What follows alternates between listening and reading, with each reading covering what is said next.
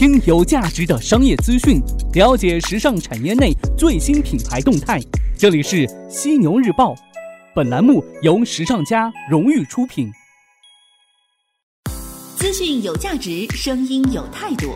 我是江西赣州新闻广播的节目主持人丽莎，推荐您收听时尚家出品的《犀牛日报》。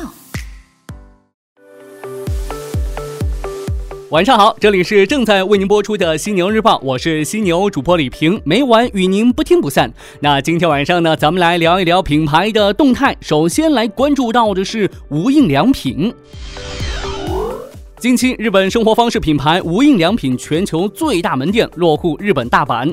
除了规模可观之外呢，这家店最大的特点是里头提供高价的海鲜产品，比如有新鲜捕捞的海雕和日本青龙虾等等。这间位于界市的门店配备有挑高的天花板，四千三百平方米的建筑面积是普通门店的五倍，而其中近一半的空间用于出售食品。尽管品牌此前也在其他门店。出售食品，但占比远没有这一次高。无印良品将更多的门店空间用于出售食品的一大目的在于增加顾客到访门店的次数。购买文具和服装的频率约为每月一至两次，但顾客可以每隔几天就来买食品，同时呢购买其他商品。出于同样的原因呢，日本超市和杂货店也在不断的丰富食品类商品。无印良品这一举动呢，是加强其高品质品牌战略的一部分。尽尽管日本本土市场对无印良品的定位是不贵，但良品计划希望提供生鲜食品，以吸引更多寻求优质食品的顾客，能帮助品牌在本土市场摆脱掉低价的印象。品牌还计划呀，利用公司注重安全性的声誉，在主打品质的同时，提高产品的定价区间。不过呢，无印良品依旧面临着挑战，不少竞争对手正在加强食品的选择，不少网络公司也正在增强食品配送到户服务。那此外呢，进军生鲜领域，如何保证食品的新鲜度，拥有稳定的供应链，也是其必须解决的重大课题。咱们再来关注到的是小鸟，小鸟这边呢即将推出完整的泳衣系列和滑雪系列。在品牌过去的时装系列当中呢，也有出现过一些单独的泳衣产品。不过呢，它之前从未推出过一个完整的泳衣系列。滑雪系列也同样如此。那品牌现在终于推出两款全新系列：Coco Beach 泳衣系列和 Coco Niche 滑雪系列。这两个胶囊系列呢，将会使到品牌产品进一步的细分化，同时呢，不再与季节同。同步，因为呢，泳衣系列将从六月份开始上架销售，但在奢侈品行业专卖店呢，一般从七八月份开始就推出冬季系列。公司在一份声明当中表示，Coco Beach 系列主打海边度假，它将只在 Chanel 的指定门店销售，这当然都是位于海边度假胜地的专卖店，即法国的圣特罗佩、摩纳哥、戛纳和尼斯等城市，以及欧洲的巴塞罗那和卡毕岛。品牌指出，总共有二十六间门。店包括其他全年阳光明媚的海滨城市，例如棕榈滩呐，还有这个圣塔菲泉、唐香山、迪拜以及澳洲、巴西、日本、中国、新加坡、南韩和土耳其等国的旅游胜地，会在六月中旬及九月份销售这个全新的系列。夏天离咱们真的不远了，特别是在广州啊，我现在都开始穿短袖了。夏天到，游泳必不可少，但是趁着还有些时日，赶紧减肥吧，要不然泳衣都兜。不住我们身上的肥肉啊！全球时尚峰会于日前在丹麦的哥本哈根举行。会上，GUCCI 母公司开云集团、Target 和 H&M 等奢侈时尚集团达成一致，同意立即实施一些新的可持续性的措施，包括优化供应链、有效利用水资源，并为员工保障安全的工作环境等等。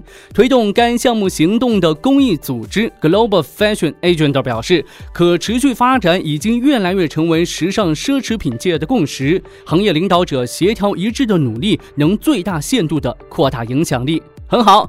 但是可别说一套做一套哦。再来关注到一条和二手奢侈品交易有关的消息：日本第二大二手奢侈品交易商 SO 日前在东京证交所模板上市，市值达到二百四十五亿日元。SO 是“想”这个字在日语的发音。那目前呢，在日本共有五十七家门店，都处在充满时尚气息的地段，让顾客能在轻松愉快的氛围当中出售自己的奢侈品。SO 成功的秘诀在于解决二手奢侈品交易的一大痛点，即如何找到足量的二手爱马仕包、顶级珠宝以及其他奢侈品的货源，他们盯住了那些刚刚迈进典当行的二手奢侈品。日本的整个二手奢侈品市场极为繁盛，由此呢，So 最初呢通过开设和管理典当行，专注于采买二手奢侈品。公司的创始人齐本进府曾表示：“啊，我们是采购商品的专家，不涉及出售环节。我们是一家 B to B 公司，所以通过拍卖的方式，能在短时间内出货。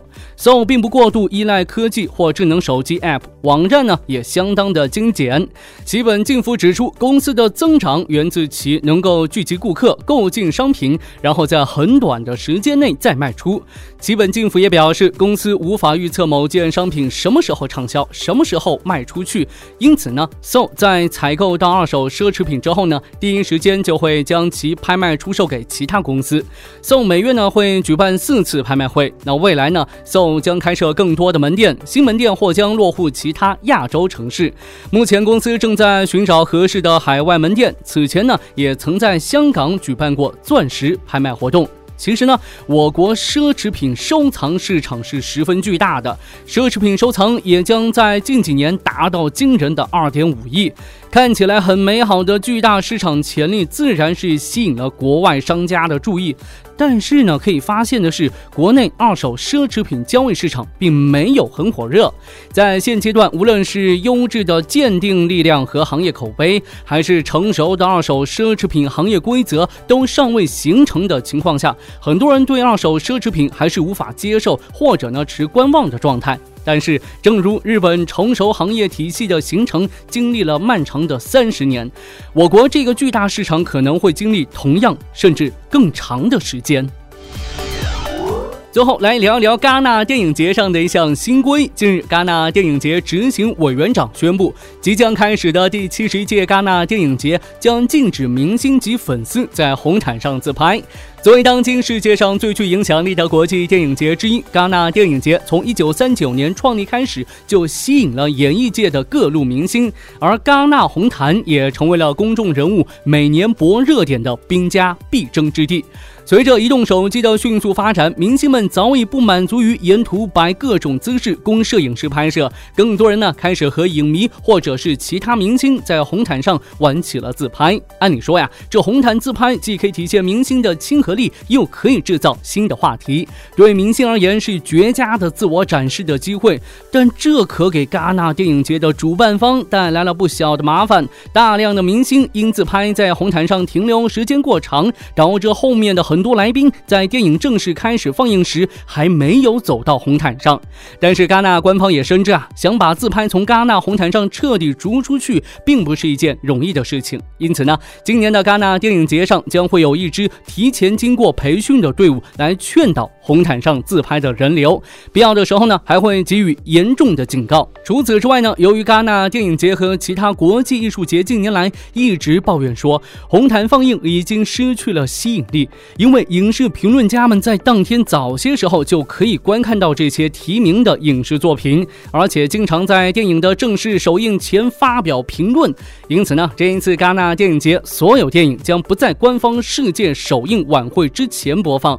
这少了自拍，得少了多少乐趣呀！为今年走戛纳红毯的明星捏把汗呐！好的，今天晚上呢，咱们就聊这么多。想要获取更多有价值的行业内资讯和精彩课程，可以在微信当中搜索“时尚家学院”小程序，申请注册学籍，丰厚权益等您来享受。对了，这个费用也是很低的，具体多少呢？看了您就知道了。嘿嘿。那明天早上的新娘日报我们不听不散。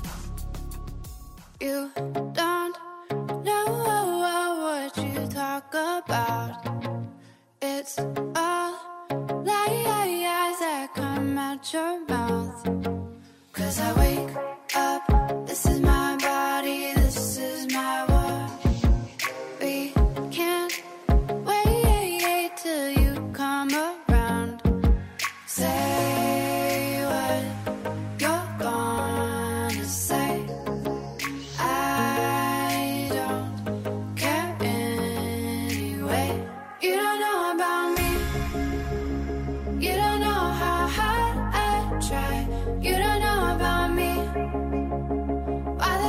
失去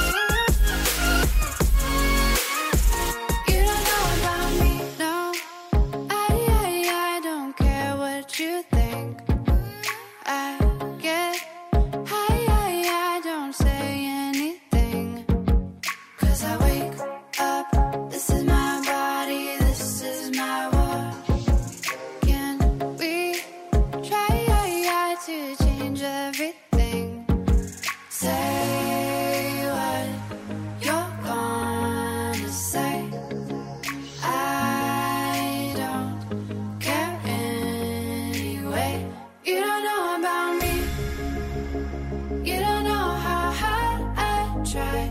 You don't know.